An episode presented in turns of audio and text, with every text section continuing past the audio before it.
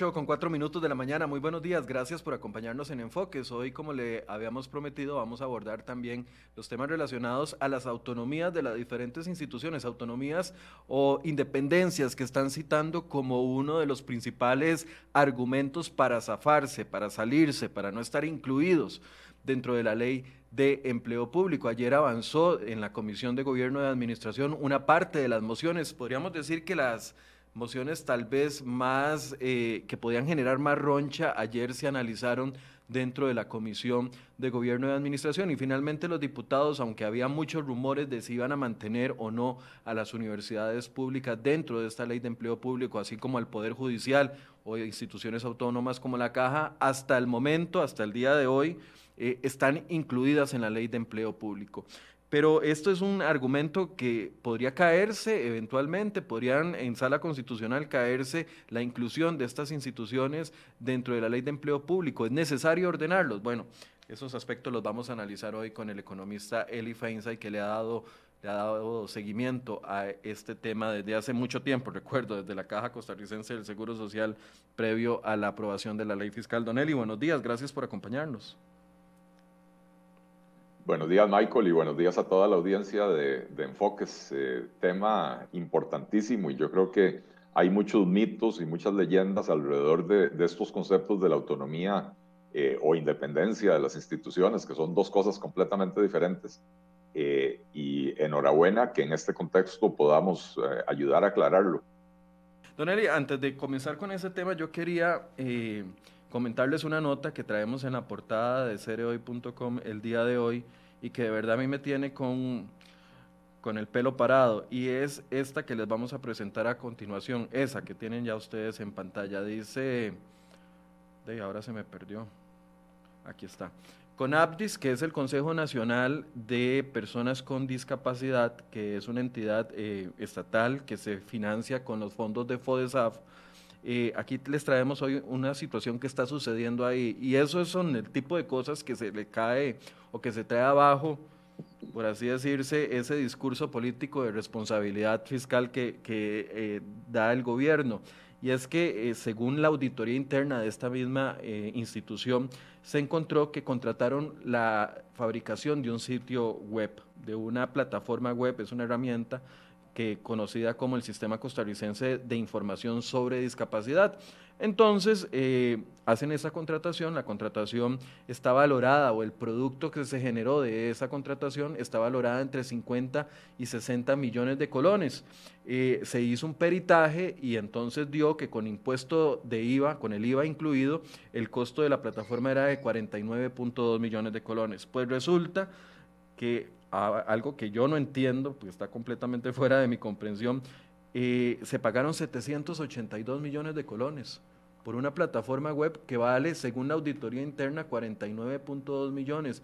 Dinero que sale de los fondos de asignaciones familiares, que son fondos que eh, recauda el Estado y eventualmente serían para combatir la lucha a la pobreza, pero en este caso 722 millones de colones de pago adicional. A mí eso me parece eh, de completamente fuera de lugar y los invito a que puedan leer la información, está en la portada de cereoy.com el día de hoy, ya eh, la junta directiva de Conabdis le confirmó a nuestro compañero Gerardo eh, Ruiz que van a enviar una relación de hechos al Ministerio Público para que se investiguen posibles delitos. Pero una vez más, el discurso se cae con hechos que son verdaderamente lamentables. Don Eli no ha leído la información, entonces no, no, lo voy a poner a opinar o no le voy a pedir opinión sobre esto, a menos de que usted se quiera referir.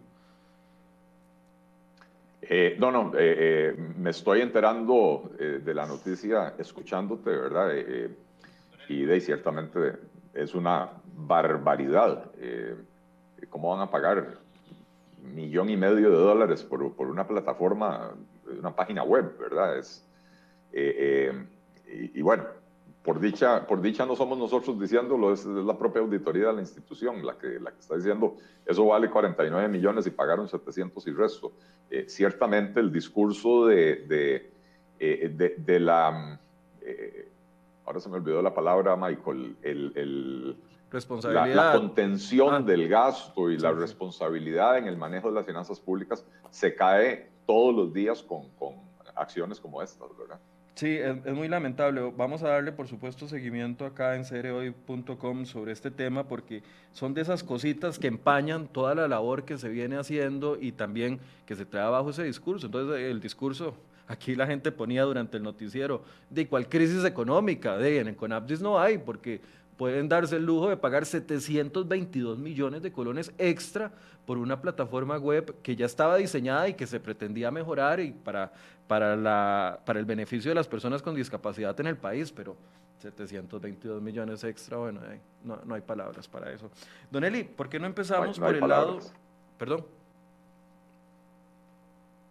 No, no, decía que efectivamente no hay, no hay palabras. Es, sí, es, muy lamentable. Eh, injustificable y, y, lo más lamentable, Michael, es que ya nos tienen acostumbrados a que no hay consecuencias. Estas cosas pasan, eh, se abre una investigación.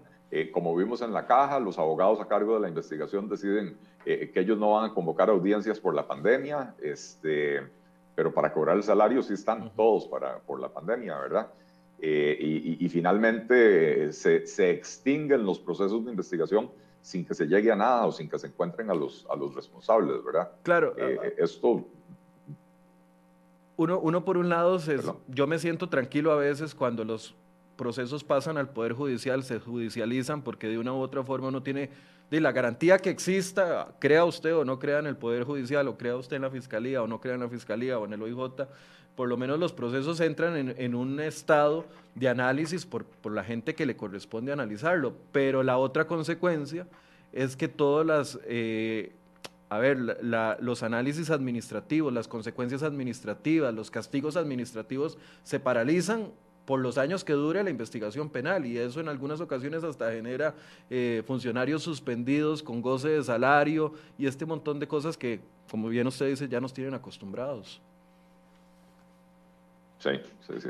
Es, es, eh, es, triste, es lamentable eh, y, y el desperdicio de recursos es imperdonable en un país que está, o sea, es imperdonable en cualquier momento, pero sobre todo en, un país en, la condición en la que está Costa Rica ahora, con una crisis eh, económica originada en una crisis fiscal, ¿verdad? Eh, ahí es donde, donde uno dice, ¿en qué están pensando? ¿En qué mundo viven? ¿Y cómo es que ni siquiera tienen el cuidado de, de, hacer las cosas bien hechas y después, después van y dicen, no alcanza la plata, eh, eh, nos amenazan con que mm, se, va a dejar sin plata a las personas discapacitadas y al final de cuentas quienes dejan sin plata a los programas para las personas con alguna discapacidad son quienes administran esos programas porque se, se tiran, bueno, como acabas de decir, 722 millones de colones eh, eh, por encima de lo que debió costar esta plataforma, ¿verdad? se lo tiran sin, sin, sin asco, ¿verdad? Sí, es un, descaro, dice Tony Cubero. Aprovecho para saludar a las personas que ya están conectadas, Juan Gabriel Mora, Euclides Hernández, Tony Cubero, eh, una persona que siempre comenta, pero el nombre está en otro idioma, entonces yo no, ni siquiera me atrevo a intentar pronunciarlo, Eugenia Chacón, Daniel Porras dice, están en campaña política, Michael y Eli. Daniel, eh, no, ni le voy a responder. Campaña política es denunciar los abusos. Campaña política es dar notas objetivas donde se, dan abusos y se demuestran por auditorías internas que hay abusos con los fondos públicos. Yo creo que Daniel tiene que redefinir usted el concepto que tiene campaña política. Campaña política es ir a tomarse fotos con las vacunas cada vez que llega un cargamento de 5 mil o de, o de 200 mil. Eso sí es campaña política tiene que redefinir el concepto de campaña política, don Daniel, a la hora de eh, aportar. Iba a decir algo, Nelly, si no para ya entrar en materia. No, no, eh, ofrecerte una diputación por Heredia. Eh. se imagina, se imagina el escándalo, ya que dicen todo lo que dicen. Empecemos, Don Eli, hablando del tema de las, de las diferencias entre las autonomías y entre las independencias porque son los dos argumentos que han utilizado las diferentes instituciones que quieren salirse de la ley de empleo público. Por un lado, el Poder Judicial dice tenemos una independencia judicial y no deberíamos de caer dentro de eso, dentro de esa ley general que cobijaría a todos los empleados públicos. Por otro lado, las universidades públicas señalan autonomías universitarias y además el lunes hicieron una jugada que yo no sé eh, quién nos asesoró para esa jugada, pero ante la presión de medios de comunicación que hemos publicado, no solo el diario La Nación, CR hoy también lo ha venido publicando durante muchos meses, los altos salarios, los abusos con la planilla, entonces el CONARE sale y dice, no, no, no, no nos metan en la ley de empleo público, nosotros vamos a crear nuestro propio régimen y nosotros mismos nos vamos a autorregular. De ese cuento yo no sé quién se lo creerá, seguramente solo los, los estudiantes universitarios que van y apoyan estas manifestaciones. ¿Cómo analiza usted la jugada que está haciendo el CONARE para salirse? Incluso hoy van a generar presión durante el acto de inauguración del, del edificio del Poder Legislativo. Eh, bueno, hay, eh, eh, son, dos partes de la, la, pregunta. Uno es la diferencia entre autonomía e independencia y, y lo otro lo, lo, del CONARE. Empecemos con lo del CONARE para, para quitarlo del camino. Eh, eh, ciertamente, Michael, es una, es una jugarreta que se sacan del, del, bolsillo, ¿verdad? Porque desde hace varios años es sabido, y, no, y no, no es sorpresa para las autoridades universitarias, que los regímenes de remuneración de las diferentes universidades estatales son insostenibles. Hay, hay documentos eh, elaborados por funcionarios universitarios, por lo menos en el caso de la UCR, que es un caso que yo había eh, eh, analizado con mayor detalle eh, hace, unos años a raíz de unos artículos que escribí, había recomendaciones y estudios, por lo menos desde el 2015, y cuidado si no desde antes, elaborados por economistas y, contadores públicos de la propia Universidad de Costa Rica, advirtiendo que, por ejemplo, los, los, eh, las anualidades del 5,5% que estaban pagando eran insostenibles. Después vinieron, hicieron un truco donde dijeron, vamos a rebajar la, la anualidad del 5,5 al 3,75. Pero hicieron un pequeño cambio pensando que nadie se iba a dar cuenta. El 5,5, Michael, se calculaba sobre el salario base. El 3,75 se calcula sobre el salario base más pluses. Y entonces, cuidado y no ese 3,75 es mayor que el 5,5 cuando se calcula solo sobre la base, ¿verdad? Eh, entonces, las remuneraciones llevan un ritmo de crecimiento que hacen prever que en los próximos 10 o 15 años a las universidades el dinero que les ingresa únicamente les va a alcanzar para eh, pagar salarios. Ya hoy la relación en promedio anda en que un 75% de, de los presupuestos universitarios se dedican al pago de salarios, lo cual solo deja un 25% para eh, investigación, eh, infraestructura eh, y otro montón de cosas, ¿verdad? Eh, y cuando uno se pone a, hacer comparaciones con universidades de primer nivel, como MIT, el, el, Instituto de Tecnología de Massachusetts, que es una de las mejores universidades del mundo, y resulta que la relación es exactamente al revés. 25% salarios, 75% investigación. Este, entonces, hemos convertido a las universidades en agencias de empleo que prácticamente están solo para eso.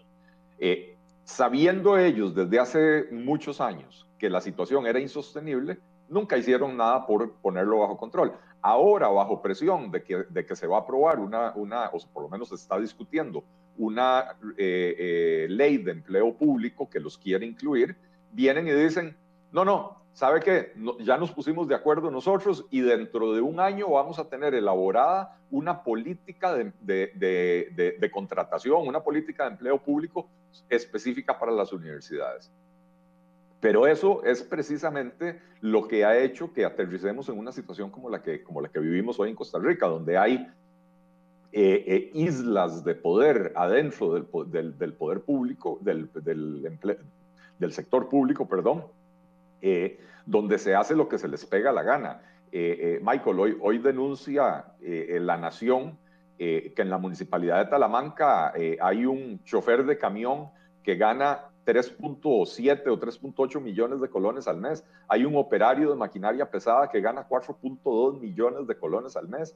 En la Universidad de Costa Rica hay oficiales de tránsito que ganan entre 1.8 y 2 millones y medio al mes.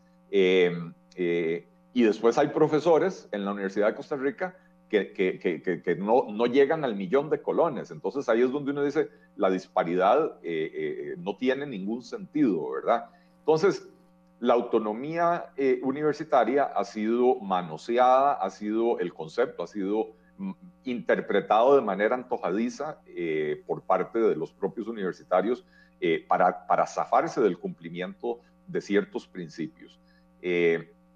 Yo creo que el abogado don Rubén Hernández ha sido muy claro y lo ha repetido en varios artículos, incluso uno que, que, que, le publican el día de hoy, donde, donde explica, a ver, que la autonomía universitaria se refiere primero a la libertad de cátedra, es decir, que, que no haya injerencia política, injerencia de los gobiernos eh, para decirle a las universidades qué pueden enseñar o qué no pueden enseñar o cuál es el enfoque que le, que le, que le tienen que dar, ¿verdad?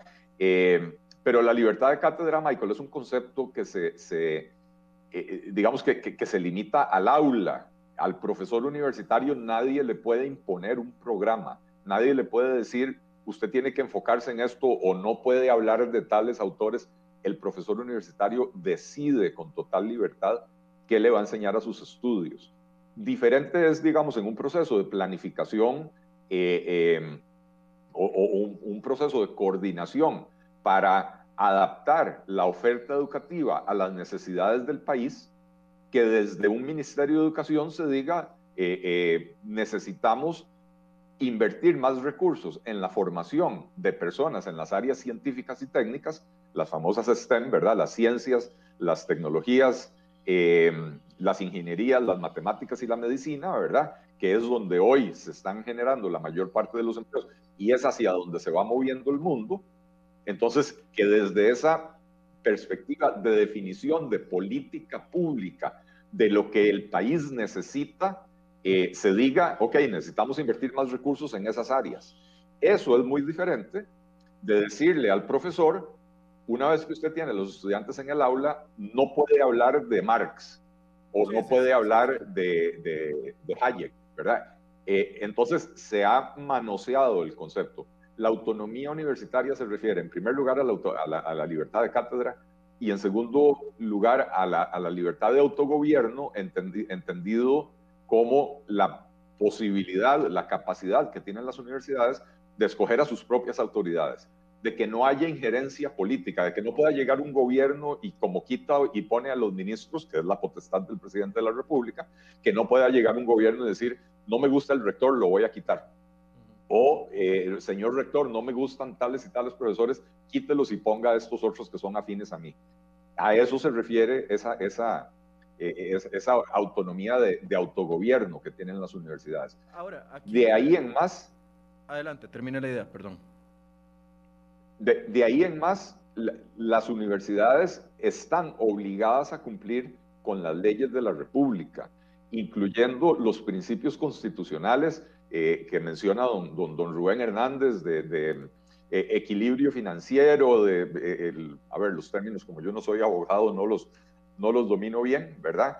Eh, pero, pero la Constitución obliga a las, a las, instituciones públicas a manejarse con una cierta prudencia, eh, a no gastar más de lo que, de lo que les ingresa, eh, a, a, destinar los recursos a, a, cumplir los objetivos para los cuales fueron creadas, etcétera.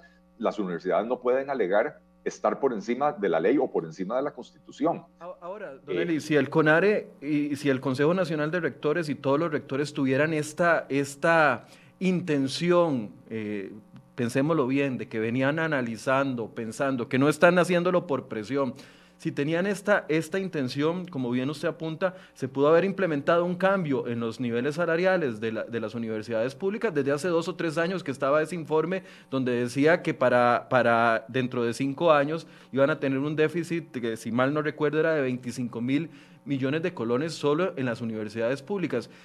La intención se pudo haber materializado desde hace dos años, desde hace un año y medio, no en la semana donde se están discutiendo en la Asamblea Legislativa mociones para poner orden a vista y paciencia porque no han, no han solucionado el problema durante años. Y a mí me llama mucho la atención cómo los rectores han manipulado también a los estudiantes universitarios, porque claramente yo tengo muchos amigos universitarios de la Universidad de Costa Rica, del TEC, de la UNA, que no están de acuerdo con que su profesor gane 13, 14 millones de colones simple y sencillamente por ser un catedrático y preferirían que ese dinero se diera en becas para los estudiantes. Pero hay otro sector del estudiantado que el análisis es tan básico como decir, como le está poniendo uno aquí, Michael está en contra de las universidades públicas porque no pudo entrar a la UCR. Además, sí entré, solo que no terminé ahí, terminé en otro lado. Pero eso no no es relevante. Pero el punto es que el análisis es tan pobre por parte de un sector que se dejan llevar por la, por la falacia de que la autonomía universitaria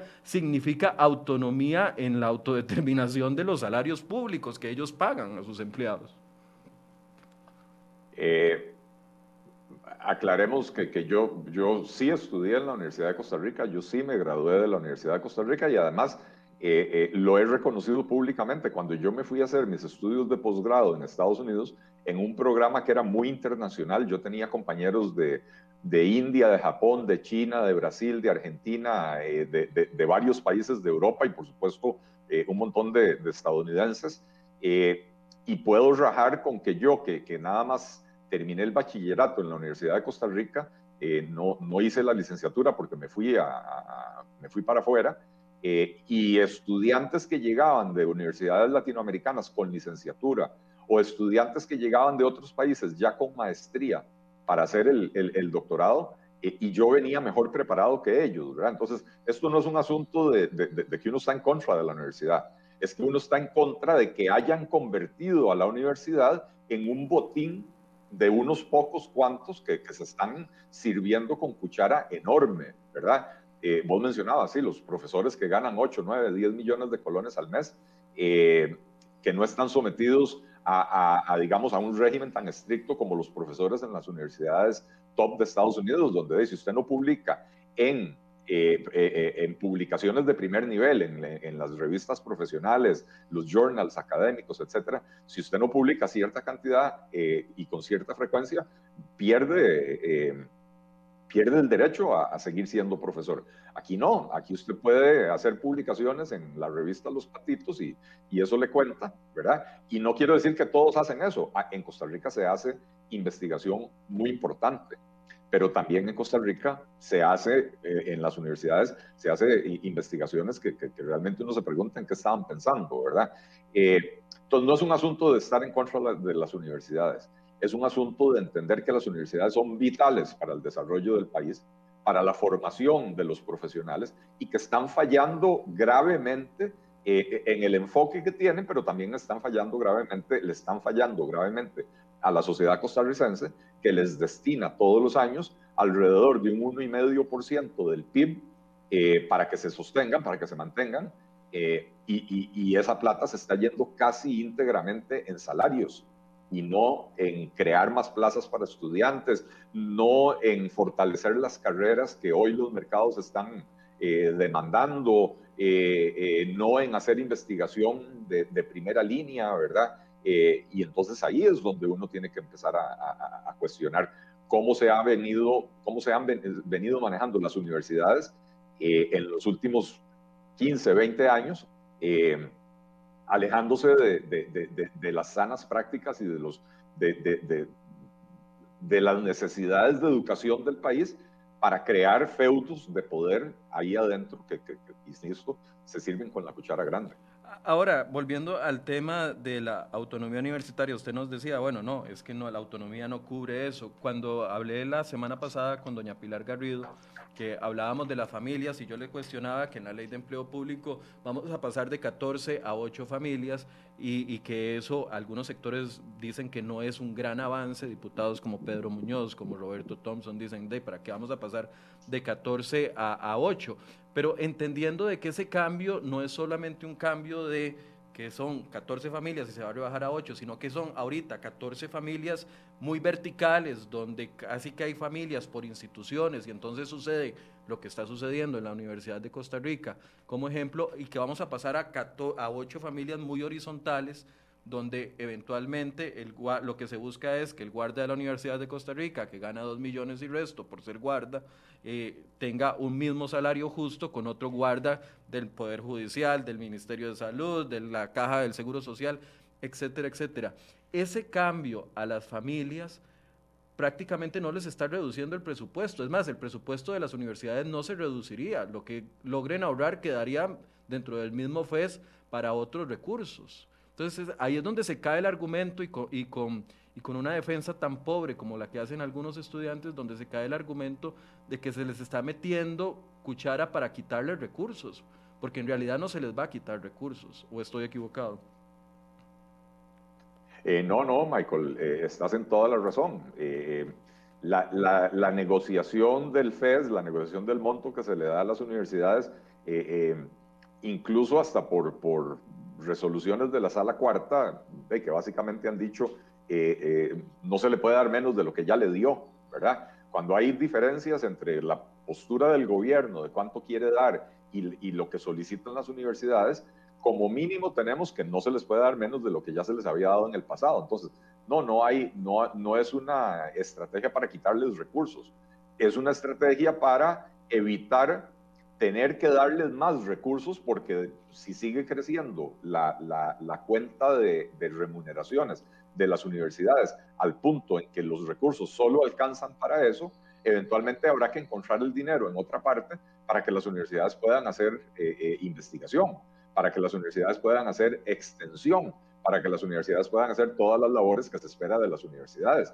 Es que, lo que de lo que se trata es de impedir que las universidades terminen convertidas en estrictamente agencias de empleo que no hacen nada más que darle trabajo a personas, eh, eh, o más bien, darles puestos de trabajo a personas que no pueden hacer nada porque no hay recursos para, para lo que tienen que hacer, que es la, la, la investigación y la docencia, ¿verdad? Eh, entonces sí, ese, ese, argumento es absolutamente falaz. ayer yo le consultaba porque también hay otro argumento que se ha utilizado y es que son instituciones de servicio, son instituciones que ofrecen servicios y que la naturaleza de cualquier institución que ofrezca servicios es que la mayoría de su presupuesto se vaya en salarios. Y eso lo hemos escuchado en repetidas ocasiones. Usted ponía el ejemplo de universidad acá versus otras universidades. Y ayer don Rodrigo Chávez, que lo entrevistamos acá en Enfoques, me decía, Michael, es que no es un tema de que porque es una empresa de servicios o una, o una institución que brinda servicios, tiene que irse todo en salarios. Aquí, la Universidad de Costa Rica se gasta el 75% en salario, 25% para el resto de cosas. Veíamos que investigación solo un 6%, mientras otras universidades de, un nivel eh, parecido o superior en Estados Unidos es al revés la ecuación. Se gasta 25% en salarios y 75% en becas, en, eh, en, investigación, en desarrollo de, de programas de ayuda social, etcétera, etcétera pero aquí nos han vendido la idea de que está muy bien de que las instituciones gasten la mayoría de su presupuesto en salarios y nos hemos comido ese cuento durante muchos años. Bueno, eh, eh, eh, y es parte de, de, los mitos que hay que desterrar. Yo creo, Michael, que los primeros que deberían estar marchando para exigir que las universidades se metan dentro de la reforma del empleo público deberían de ser los propios estudiantes, porque al ritmo al que vamos, no va a quedar plata ni siquiera para las becas, ¿verdad? Porque toda la plata se termina yendo en remuneraciones y salarios. Eh, entonces, sí, ciertamente nos han metido ese cuento de que porque son entidades de servicio, eh, eh, la mayor parte se gasta en salarios. No, las universidades no son, a ver, brindan servicios, por supuesto que sí, la educación es un servicio y es un servicio importantísimo para cualquier sociedad pero las universidades son centros de, deberían de ser centros de investigación y de docencia. Eh, y la investigación requiere de inversiones importantes. A veces hay que comprar equipos, a veces hay que comprar materiales, este, eh, eh, a veces, no sé, el, el, geólogo necesita montarse en un avión, irse a, a África a, escarbar tierra para, para, poder probar sus teorías o, o lo que sea, encontrarse un fósil o, eh, eh, o, una civilización antigua. Bueno, todo eso cuesta plata, ¿verdad? Eh, y entonces no son solo los salarios, por o sea, por el contrario, como lo estamos viendo, ¿verdad? universidades, yo me puse a revisar, bueno, porque vi el dato del, Instituto Tecnológico de Massachusetts, de que era 25% salario, 75% para lo demás, y dije, bueno, esa es una universidad privada eh, revisemos las universidades estatales o las universidades públicas de Estados Unidos eh, y me encontré que, ahí la proporción andaba por 40-60, 40%, salarios, 60% a todo lo demás. Sigue siendo bastante mejor que 75% salarios, 25% todo lo demás. Eh, porque en Estados Unidos mucha de la investigación se financia con eh, fondos privados. Eh, compañías que dicen, de, yo, yo quisiera que la universidad investigue tales y tales cosas y pongo un montón de plata y entonces una universidad como, como MIT, ¿verdad? la de Massachusetts, eh, recibe muchas de esas donaciones. Las universidades estatales eh, también reciben mucho dinero de la empresa privada, pero dependen más de los presupuestos estatales, ¿verdad? Eh, entonces, tal vez son más directamente comparables. Pero bueno, 40% en, en salarios, 60% en lo demás. Aquí estamos 75% en salarios y 25% en lo demás, con el agravante, Michael, de que ese 75% se va haciendo más grande cada vez. Y entonces ya hay un, un, un, estudio actuarial, eh, eh, eh, era uno que, que, se publicó hace poquito, en las últimas dos semanas, si no me equivoco, del tecnológico, que en menos de 10 años el tecnológico simple y sencillamente se queda sin plata. Toda la plata que le ingrese por el FES se va a ir en salarios y no va a quedar plata para absolutamente nada más. Y eso es una pena porque el tecnológico es la, la universidad que está haciendo mejor trabajo formando a, los profesionales que demanda el mercado hoy, pero también está haciendo investigación de punta muy importante. Ahora, eh, vamos a ver, el argumento de, de, del Ejecutivo, me lo explicó doña Pilar Garrido la semana pasada, y me decía, bueno, entre todos los argumentos de que no se están metiendo con la libertad de cátedra, que no va, no están, el Ejecutivo no va a poner ni quitar profesores, que todos esos son los mitos que están fomentando los, los, los, las autoridades universitarias junto con algunos estudiantes que no se cuestionan lo que les dicen sus profesores, simple y sencillamente para desviar la atención. Y me decía un, un, un antecedente que a mí me pareció muy interesante y me decía, Michael, recuerde que cuando fue la discusión de la reforma fiscal, la ley 9635, que cambiaba los pluses salariales de, eh, de, de, se me olvidó la palabra, de nominales a porcentuales, también se desató esta discusión de que se estaba metiendo con los, con los salarios y que se estaba metiendo con la autonomía.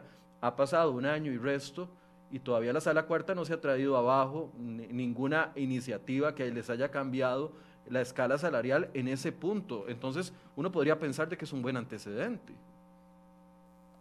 Digo, para, para, la, eh, para la firmeza, digamos, de una eventual ley que, que, toque esos aspectos salariales específicamente. Podríamos pensar que es un buen precedente. Yo no, yo no cantaría victoria hasta que la, hasta que la sala cuarta eh, resuelva esos, esos recursos, ¿verdad? Em, pero, pero si, o sea, independientemente de, lo que resuelva la sala cuarta, o sea, si, si, me preguntan mi opinión, de mi análisis, eh, eh, o sea, yo concluyo que no hay ninguna violación a la autonomía de, ninguna entidad, ni a la autonomía de las universidades, ni a la independencia del Poder Judicial o de la Asamblea Legislativa. los estados modernos tienen no solo el derecho, Michael, la obligación de establecer políticas públicas para beneficiar a la población. Y dentro del conjunto de esas políticas públicas tiene que haber políticas públicas diseñadas para garantizar la mayor eficiencia en el uso de los recursos, para eliminar los desperdicios, para, para cercenar de, de, entrada las injusticias. Eh, eh, nos lo viene señalando la OCDE eh, desde hace varios años hoy por hoy, eh, la principal fuente de desigualdad en, los ingresos en Costa Rica es el régimen de remuneraciones del empleo público. Eh, vea lo que estoy diciendo, esto es muy grave. Eh, o sea, en muchos otros países se han dado procesos donde hay una concentración de la riqueza en manos de pocos empresarios que, logran desarrollar empresas enormes y, que controlan grandes aspectos de la, de la, vida cotidiana de las personas, como decir, eh, eh, en Estados Unidos, Facebook, Google, eh, Microsoft, etcétera, ¿verdad? en Costa Rica, el proceso de concentración de la riqueza se ha dado principalmente a través de la política de remuneración del empleo público, ¿verdad? Entonces, esas políticas estatales para garantizar o para promover una mayor eficiencia en el uso de los recursos públicos son transversales, deben de, deben de abarcar a todos los poderes de la República y a todas las instituciones autónomas, sin que eso se pueda considerar una intromisión en la independencia o en la autonomía de las entidades. Eh, insisto, la autonomía de las universidades, como lo dice don Rubén Hernández, eh, eh, es una autonomía que está delimitada en la propia Constitución. La Constitución en el artículo 191 habla de que la relación del Estado con los servidores públicos se, se, dictará por un estatuto, y resalto el un, un estatuto del servicio civil. El artículo 191 de la Constitución no hace ninguna excepción. No dice un estatuto de servicio civil para los del Poder Ejecutivo y otro estatuto para los del Legislativo y otro para los del Judicial y otro para los de las autónomas. Dice un estatuto del servicio civil. Así que el espíritu del constituyente es clarísimo en ese artículo 191 de que un solo estatuto de servicio civil es capaz de regir a la totalidad del empleo público independientemente de esas autonomías eh, eh, e independencias, ¿verdad? Eh, y, pero, pero ahora se están inventando estas interpretaciones antojadizas y, por supuesto, interpretaciones hechas para preservar privilegios y preservar un, un, régimen que a todas luces está mal diseñado, porque eso es lo que les conviene los catedráticos universitarios pensionados con pensiones de 13, 14 millones de colones, los actuales profesores con salarios de 9, 8, 7 millones de, colones al mes, los actuales guardas de seguridad con 2 millones y medio de colones al mes, todos esos salarios, a como están ahorita, nadie se los va a tocar. Esto es una solución a futuro, porque como lo está establecido en la ley, eh, más bien a las personas que están por debajo, de esos salarios, eventualmente habría que igualarlos al, salario promedio que vaya a establecer el Ministerio de Trabajo, pero tampoco es que se cancelan los abusos de la noche a la mañana y, eh, se van a dejar de recibir los 9 millones que se echan algunos profesores universitarios, por ejemplo. Eh, así es, la, sala cuarta en eso ha sido eh, clara y reiterada en cuanto a que a nadie se le puede tocar el salario que, ya tiene, digamos, que ya, el, que ya percibe, ¿verdad? Entonces, una persona que hoy gana 9 millones de colones, aunque, aunque los criterios para ganar esos 9 millones de colones sean incorrectos, ya no se le pueden tocar esos 9 millones de colones. Lo que sí ha dicho también la sala de manera reiterativa es que hacia el futuro sí se pueden cambiar ciertas cosas sin reducirle el salario al profesor que gana 9 millones de colones, sí se le puede decir, señor, por ejemplo, ya usted no va a acumular más, más anualidades, entonces se le va a mantener su salario en, esos 9 millones de colones. Eh, o, se le puede poner un tope como se puso en la ley de, eh, en la reforma fiscal, de que ningún salario puede superar los, creo que son 5.8 millones de colones. Eh, y entonces se le si usted ya está por encima de esos 5.8 millones de colones, simple y sencillamente se le congela el salario, ¿verdad? Pero no se le quita lo que ya tenía. Y creo que eso es también importante aclararlo. No, esta ley no va a provocar una, o eh, la reforma del empleo público no va a provocar un ahorro por, por recortar salarios, va a provocar un ahorro hacia el futuro por evitar que crezcan o que sigan creciendo de manera descontrolada.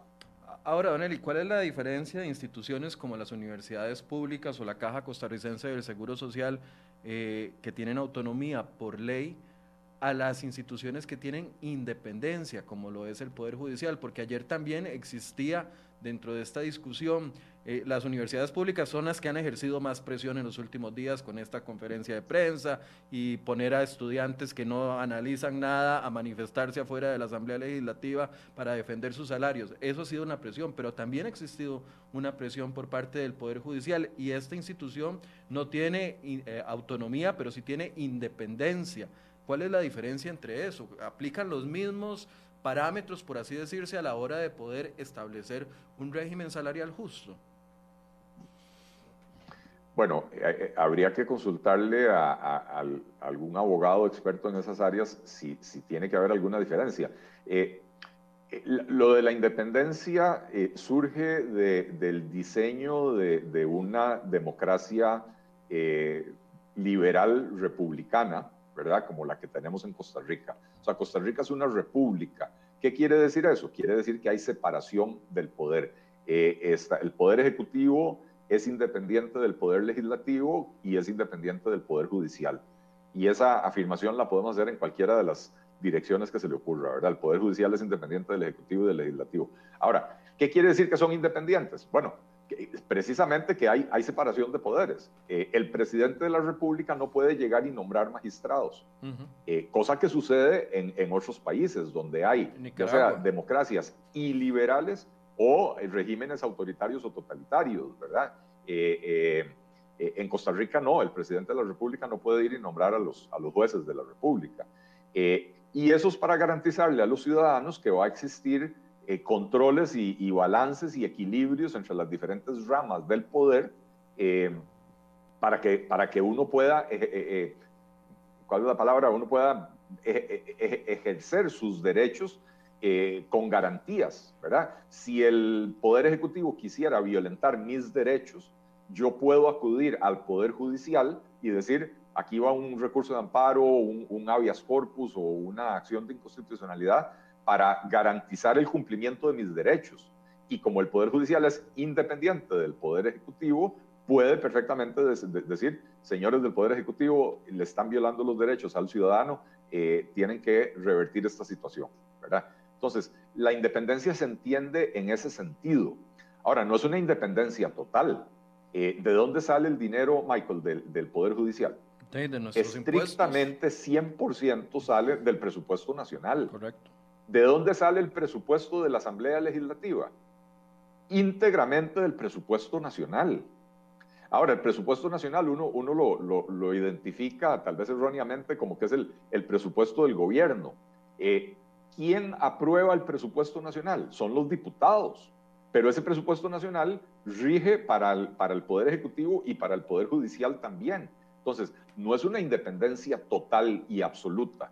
La independencia es nuevamente en, el sentido funcional, eh, de, que son poderes independientes, de que, de que el, presidente de la República no pueda por decreto eh, eh, obligar al Poder Judicial a resolver casos de una manera o de otra manera o, a absolver personas o, que el presidente de la República no pueda nombrar jueces o magistrados. Pero financieramente el gobierno, ahí sí, el Estado es un todo, es un todo que está interconectado eh, y que todos los, los tres poderes de la República dependen financieramente de una misma fuente, que es el bolsillo de los ciudadanos. Y entonces, por supuesto que puede haber leyes de administración financiera que abarca a todos los poderes de la República. Y que puede haber eh, leyes de empleo público que abarcan a toda la administración pública, como lo dice el artículo 191 de la Constitución. Un solo estatuto del servicio civil eh, regirá la, la, relación del Estado con, sus, con los servidores públicos, ¿verdad? Entonces, que argumenten la independencia para decir que no se tienen que someter a leyes como la reforma fiscal, como lo hicieron en el 2018, o que no se tienen que someter a una reforma del empleo público es, eh, simple y sencillamente, Michael, la expresión más grosera y burda eh, de, de, personas privilegiadas defendiendo sus, sus gollerías y sus prebendas, sin asco y sin, y sin considerar la situación por la que está pasando el país. Ahora. Eh, y si los poderes que son independientes, que la independencia es un nivel superior a la autonomía, ¿verdad? Si los poderes que son independientes pueden y tienen que estar sometidos a la ley de la República, con mucha más razón las entidades autónomas, eh, que, que, que, eh, también dependen total o parcialmente del presupuesto nacional y que son entidades públicas y que se rigen por los mismos principios constitucionales que cualquier otra entidad pública. Ahora, quiero, quiero recordar un poco cuál ha sido la posición del Poder Judicial con respecto a este, porque muchos recordamos lo que sucedió previo a la reforma fiscal, donde se dio un gran debate, los empleados judiciales se manifestaron, etcétera, etcétera, pero ahora con más calma, tal vez con menos bulla, pero en una sesión de corte plena que se llevó a cabo en el mes de noviembre anterior, es decir, hace tres meses, 16 de los 22 magistrados que estaban presentes en ese momento, de 21, perdón, que estaban presentes en ese momento, determinaron que la ley de empleo público afecta la independencia del Poder Judicial y consecuencia de ello es que ahora se ocupan 38 votos para votarla. Pero me llamó mucho la atención que el argumento principal del presidente del Poder Judicial, del presidente de la Corte, perdón, don Fernando Cruz, dice, no es un tema de salarios por su cantidad, sino por la autonomía. Así fue como él se, se, desligaba, digamos, o, apoyaba esta posición de que no se deberían de tocar. Él dice que no es un tema del monto. Nosotros desde afuera decimos, claro que es el monto. Todos los magistrados ganan más que el presidente de la República, entre 6, 7, 8, 9 millones de colones ellos dicen, no, no es un tema de, de, que nos toquen los salarios, es un tema de la autonomía que se está eh, y respetando dentro de ese marco de independencia del Poder Judicial que usted nos explicaba. ¿Cómo califica usted esas eh, declaraciones de don Fernando? Eh, a ver, don Fernando tiene razón en cuanto a, decir que no, bueno, a ver, no es estrictamente un tema del monto, sí es un tema de qué, qué, quiere decir autonomía e independencia. ¿Qué, qué, ¿Qué potestades le da su independencia al Poder Judicial? Entonces, claro, la discusión es mucho más profunda de si, los magistrados tienen o no tienen que ganar 7 millones de colones. La discusión de fondo que hay que resolver y que es la que los magistrados quieren evitar eh, con este tipo de, de, decisiones que ellos toman es si el Poder Judicial puede simple y sencillamente recetarse los salarios que se le peguen la gana o si el Poder Judicial está sometido a las leyes de la República. Es decir, si vamos a crear un feudo tan independiente que no se tiene que someter a las leyes de la República, eh, que es lo que pareciera que quieren eh, eh, los magistrados de la Corte Plena, ¿verdad? Cuando vos decís 16 de 21, es importante aclararle a la, a a la audiencia que no es que hubo cinco que se opusieron es que usualmente en estos temas los magistrados de la sala cuarta se abstienen en, la corte plena porque eventualmente a ellos les puede tocar resolver acciones de inconstitucionalidad contra esa propia decisión, ¿verdad? Entonces, eh, eh, eh, usualmente los magistrados de la sala cuarta se abstienen. Don Fernando Cruz ha sido la excepción, que usualmente vota siempre para defender sus privilegios y su salario intocable de clase media, como recordaremos, ¿verdad? Este, pero, pero, pero es por eso que se da esa votación de 16 eh, eh, a favor y, 5 que se, que se abstuvieron. entonces, en el fondo, sí, lo que hay es una discusión sobre cuál es el nivel de independencia, qué quiere decir esa independencia, eh, eh, y, ese es el tema que hay que resolver, porque yo creo que es importantísimo que se cumpla el principio constitucional de que nadie está por encima de la ley, de que todos somos iguales ante la ley, independientemente del cargo que uno ostente. El presidente de la República no está por encima de la ley. El presidente de la República no hace la ley, las leyes las hacen los diputados, ¿verdad? Pero los diputados al hacer las leyes no están por encima de la ley y tampoco los magistrados. Los magistrados la interpretan y, garantizan el cumplimiento de la ley, pero no pueden estar por encima o por fuera de la aplicación de la ley. Ese es un principio esencial de, todo Estado democrático. Y sobre todo un Estado democrático de estructura republicana como el que tiene Costa Rica, donde existe la separación de los poderes, pero no malinterpretemos. Los poderes son independientes en su, en su operación, en sus decisiones, eh, eh, en cuanto a, digamos, vuelvo a insistir, nadie le puede imponer al Poder Judicial eh, cómo nombra a los jueces. Los, magistrados son escogidos por la Asamblea Legislativa por diseño constitucional. Sí, sí, sí. Pero de ahí para abajo, los jueces este, los elige la propia, el propio Poder Judicial y el Poder Judicial decide si a este juez lo mandan al, segundo eh, eh, circuito o al primer circuito o lo mandan a Matina o lo mandan para donde sea. Y en eso no se puede meter nadie, eso, eso es parte de la independencia. Este, eh, de la misma manera que los jueces pueden imponer la doctrina de su preferencia. Eh, darle al criminal la, pena mayor que permite la ley o darle al criminal la pena menor que permite la ley, de acuerdo a su interpretación.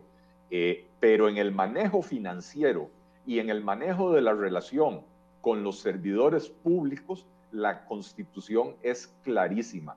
Eh, debería de existir un solo régimen o un solo estatuto de servicio civil para regir las relaciones con todos. Entonces,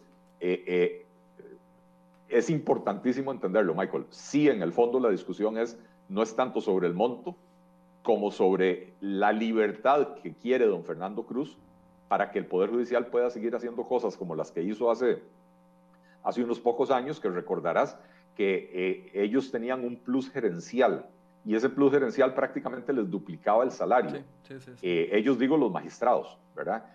Y en algún momento tomaron la decisión de que, de, que ese plus dejara de ser un plus y lo incorporaron al salario base. Y entonces al incorporarlo al salario base, todos los otros pluses que se calculan como un porcentaje del salario base se dispararon, ¿verdad? Porque si el salario base es un millón y el plus es eh, del, del, 1%, entonces esos son eh, 10 mil colones, ¿verdad? O 100 mil eh, 10 eh, eh, mil colones, ¿verdad? Pero si usted el salario base de pronto lo pasa de un millón a dos millones de colones, ese mismo plus, que sigue siendo del 1%, ahora son 20 mil colones. Y con eso los magistrados se provocaron a sí mismos aumentos salariales eh, que, que, que, fueron en el orden del 75 al 90 y resto por ciento hace cuatro o cinco años. Ahora no, no, recuerdo la fecha exacta de eso, ¿verdad? Sí, sí. O, recuerdo cuando yo les cuestioné. Impedir eso, Perdón, termine. ¿Impedir eso? No, no, es que impedir eso es lo que está en la esencia de la discusión acerca de los alcances de la independencia del Poder Judicial. Sí, sí, es que yo no sé si, si cuesta tanto comprender esto de que, de que todos los funcionarios públicos son iguales independientemente de la institución en que trabajan o que deberían de ser iguales. Recuerdo cuando yo le cuestioné hace 10 años, me acuerdo perfectamente, estaba Marela Villanueva, de presidenta del Poder Judicial, y en ese momento le cuestioné porque la sala cuarta había votado a favor de eliminar el tope a las pensiones de los magistrados y, y toda la sala cuarta eh, en conjunto votaron a favor de eso y eliminaron el tope y ahí fue donde se desataron estas pensiones de 12, 13, 9, 8 millones de colones, 11 millones como la que tiene la viuda de don Luis Paulino Mora que, que se le heredó en el 100%. Y recuerdo que en ese momento a mí se me vino el mundo encima porque me decían que qué clase de ignorante, que cómo se me ocurría poder eh, cuestionar que la sala cuarta levantara un tope a, una pensión. Y eventualmente los mismos magistrados que votaron se pensionaron con pensiones de, de 8, 9, 10 millones de colones. O sea, es que se necesita orden que no esté dentro de las instituciones, sino que sea una ley general que cubra a todos para evitar este tipo de, de abusos que además le restan credibilidad. ¿Con qué credibilidad viene un rector de una universidad eh, pública ahora hablarnos de contención de gasto después de semejante payasada del lunes? ¿O con qué credibilidad viene un magistrado a, hablarnos en contra de topes cuando ellos mismos los levantaron? O sea, no solo se dañan ellos, dañan la credibilidad en la institucionalidad del país. Eh, así es. Este, eh, a ver, es que, es que es importante entender que, que eh, que cuando los magistrados toman estas decisiones eh, están básicamente legislando en favor propio. No, no, no, no es legislar en, en, sentido estricto, ¿verdad? Porque no están creando leyes, pero agarran las leyes y las hacen un chicle y las estiran de la manera que se les pega la gana para que la interpretación sea la que más les favorece.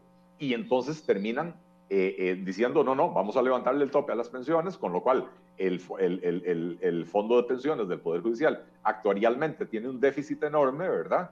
Eh, y ellos son los principales beneficiarios, ¿verdad? El Poder Judicial, recordemos hace, que, hace cuánto fue, Michael, tres años, dos años, el, cementazo, que tuvo que renunciar en, en, desgracia y en vergüenza el presidente de la, de, de la, Corte, de la Corte Suprema de Justicia, eh, primera vez, yo creo, en la historia que se vio obligado a renunciar un, un presidente de la Corte de esa manera. Eh, y, y, un tipo que en ese momento tendría 50, 52 años eh, y se retiró con la pensión completa, ¿verdad? de varios millones de colones. Este, Incluso en el tema de pensiones, la propia Constitución habla de que el, el Estado brindará un, un, sistema de pensiones para todos los ciudadanos por igual. En ningún lugar se habla de que tenían que ser 14 diferentes regímenes de pensiones.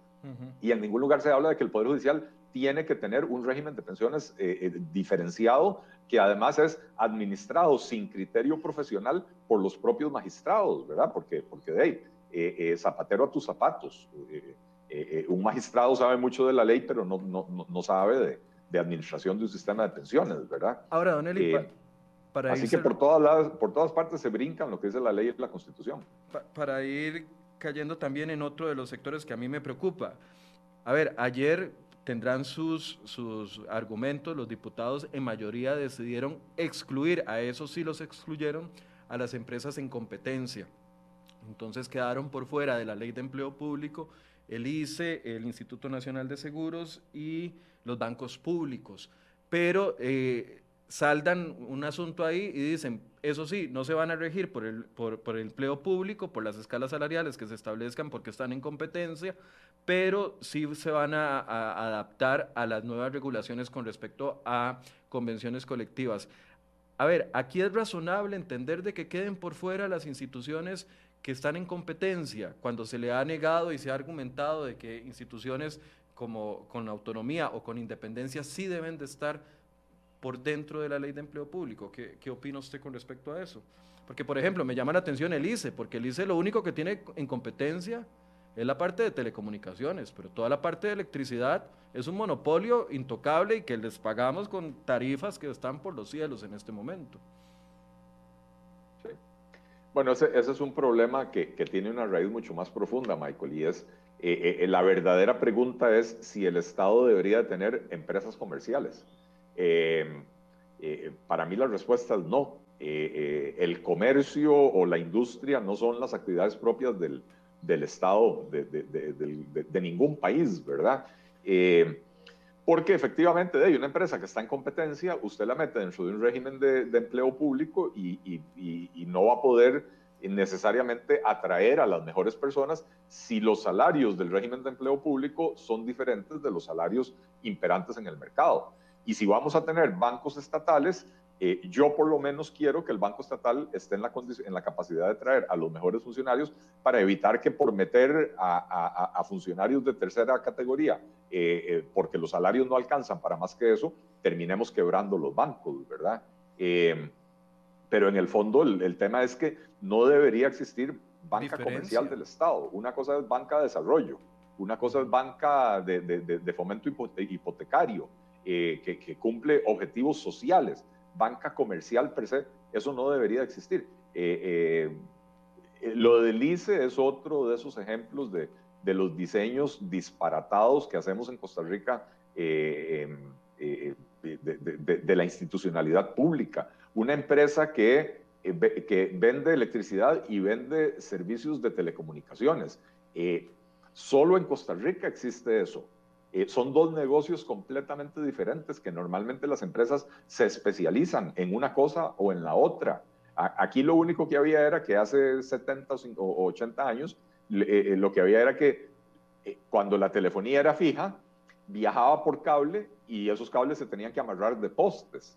Y la eléctrica viaja por cable y, y, esos cables se tienen que amarrar de postes. Entonces, yo creo que por esa similitud dijeron, pongamos estas dos entidades juntas pero la telefonía no viaja ni por los mismos cables ni por los mismos tipos de cables, eh, ni necesariamente hay postes donde hay que llegar con telefonía o, o, hay telefonía donde tenemos postes eléctricos, ¿verdad? Eh, eh, pero son, son, son cosas que deberían de estar separadas. Em, y, y, ciertamente la parte eléctrica que no está en competencia y que es la que, la que donde, donde usualmente escuchamos que hay sobrecostos que proyectan eh, una represa en, en, 750 millones de dólares y termina costando 2.100 millones de dólares y ese tipo de cosas, que es la parte que no está en competencia, debería de estar estrictamente excluida de la, de, perdón, más bien, eh, estrictamente incluida. incluida en la reforma del empleo público. Bien, Don Eli, eh, obviamente esta es una discusión que va a estar en, en, proceso porque todavía no se ha cerrado el proceso dentro de la Asamblea Legislativa de discusión de mociones. No sabemos si, va, si alguna moción de las que está más adelantada pretende incluir de nuevo o excluir al Poder Judicial o a la Caja del Seguro Social o a las universidades públicas de esto. Y por supuesto que vamos a tener que seguir hablando, pero no sé si quiere hacer una conclusión a nivel general. Bueno, hay, hay, temas que por supuesto se nos quedan por fuera porque la ley es muy compleja y el tiempo es escaso, pero, pero el tema de las, de las convenciones colectivas, eh, a como está la ley hoy, eh, eh, se, se, establece que por el convenio 98 de la Organización Internacional del Trabajo, se, se, le da rango de ley a los... A los a las convenciones colectivas que negocian las entidades y, se quiere permitir que sigan existiendo convenciones colectivas con el argumento de que no se les va a permitir negociar salarios o aumentos salariales. Eh, y resulta que el convenio 98 de la Organización Internacional del Trabajo precisamente lo que dice es lo contrario. Lo que dice es que la negociación colectiva no es una herramienta para el empleo público, es una herramienta para el empleo privado, ¿verdad? Entonces, aquí estamos dándole una voltereta a lo que dice ese convenio eh, para justificar meter en esta ley algo que puede terminar siendo eh, eh, el, el, proverbial borrar con el codo lo que se quiso hacer con la mano. si se permite la negociación de convenciones colectivas en el sector público y se mete de esta manera en la ley, eh, a la vuelta de tres o cinco años, otra vez volvemos a estar en una situación donde el gasto público crece sin control. Porque a pesar de que no se permita aumentar salarios, y, más bien, si no se permite aumentar salarios y si no se permite crear pluses salariales, ¿qué otras cosas cree usted, Michael, que van a negociar los sindicatos con la administración? ¿Van a pedir, por ejemplo, eh, que les den más días de vacaciones? Eh, sin, por supuesto, sin disminución de la remuneración. Eh, y entonces eso al final de cuentas implica un costo adicional para el Estado porque necesita más personal para cubrir los mismos servicios. Van a pedir que les den dentista gratis, eh, doctor gratis, transporte de sus casas al lugar de trabajo y del lugar de trabajo a sus casas. Y entonces todo eso tiene un costo para el Estado que no se traduce en un aumento salarial per se, se brincan ese principio de, que, de que no se pueden negociar aumentos salariales, pero al final de cuentas, Michael, vos de tu salario y yo de mis ingresos por honorarios profesionales, tenemos que pagar esos gastos. Yo, yo eh, eh, eh, o vamos a la caja o si queremos ir a un doctor médico privado, tenemos que pagarlo de nuestro propio bolsillo. Si vamos en carro o vamos en bus, tenemos que pagar la gasolina o los pases, ¿verdad? y entonces si al funcionario público se le permite seguir negociando estas carambadas, lo que va a terminar haciendo es meter un montón de gastos que deberían ser suyos personales a cuenta de la, institución pública para la que trabajan. Entonces, me parece que es un tema importantísimo eh, que, se elimine de la reforma eh, eh, el tema de las convenciones colectivas. Y el otro es, que lo, lo, mencionaste vos tangencialmente, el de las familias. El tema de la definición de las familias es, es crucial. Eh, a como estaba alguna de las versiones anteriores, prácticamente las familias eran institucionales. Entonces eso quería decir que había una familia judicial. Y entonces, eh, eh, al haber una familia judicial, una vez más el Poder Judicial podría inventarse lo que se le pegue la gana. El principio de las familias funcionales es que, por ejemplo, si hay una familia de los abogados, entonces un abogado que desarrolla eh, cierto tipo de funciones en una institución tiene que ganar lo mismo que otro abogado que desarrolla esas mismas funciones en otra institución. Por supuesto que dentro de la categoría o la familia de los abogados habrá que meter a los jueces. Jueces hay en el Poder Judicial, no hay en el Poder Legislativo, ¿verdad? Entonces tendrán un salario para jueces, ¿verdad? correcto. Son categorías Pero otros abogados que no son jueces, claro, claro. Eh, eh, pero, pero insisto que la familia tiene que ser por, por, por área funcional, por área profesional y no por institución. No puede haber una familia de funcionarios de la Caja Costarricense del Seguro Social, eh, un médico eh, eh, que trabaja en el Ministerio de Planificación, dando consulta externa a los funcionarios, debería de ganar lo mismo que un médico que trabaja en cualquier device, dándole consulta externa a, a la población. Eh, no debería de, ser que el otro por trabajar en la caja va a ganar el doble que el que, el que está en el, Ministerio de Planificación. Entonces ese tema de la definición de las familias es importantísimo porque ahí, ahí nos pueden meter goles que, otra vez, al igual que con lo de la convención colectiva, nos pueden meter goles que pueden hacer que a la vuelta de tres o cinco años otra vez estamos en una situación donde en el Poder Judicial pagan lo que se les pega la gana, en la caja pagan lo que se les pega la gana, en las universidades pagan lo que se les pega la gana, sin que se eh, eh, establezca un orden en el, en el gasto público. Okay. Don Eli, nos quedó por fuera las municipalidades. Vamos a abordarlo en, un, en, otro programa. La próxima semana lo vuelvo a invitar para que podamos abordar el, el caso de las municipalidades que también tienen autonomía. Eh, perfecto, y, y, y, ahí tenemos la mejor muestra de que, de que el tema de la autonomía eh, está siendo estirado a conveniencia de ciertas personas y, yo le recomiendo a la gente que, que, se trate de leer este reportaje de hoy. Eh, de la competencia de, la nación, eh, que revela eh, eh, cómo algunas de las municipalidades en los cantones con menores, menores niveles de desarrollo humano y de las municipalidades con peor evaluación de gestión administrativa por parte de la Contraloría son las que pagan los salarios más altos del país. ¿verdad? Y eso no tiene ninguna justificación. El argumento de que es que necesitamos pagar salarios más altos para mejorar los servicios no se ha traducido en mejores servicios. De manera que, claro, cuando quieras podemos hablar de ese tema. Vamos a, organizar un espacio la próxima semana. Eh, muchas gracias a Don Eli Feinsay por la compañía el día de hoy. Y también gracias... Muchas gracias, Michael, y a toda la audiencia. Gracias, Don Eli. También gracias a ustedes, a toda la gente que nos estuvo viendo el día de hoy. Yo quiero cerrar nada más recordándoles algo, hoy hay muchos comentarios. Yo sé que mucha de la gente se mete solamente para generar bulla y ni siquiera analiza los argumentos que está diciendo. Otros tendrán una opinión desinformada y otros tendrán su propia opinión creada.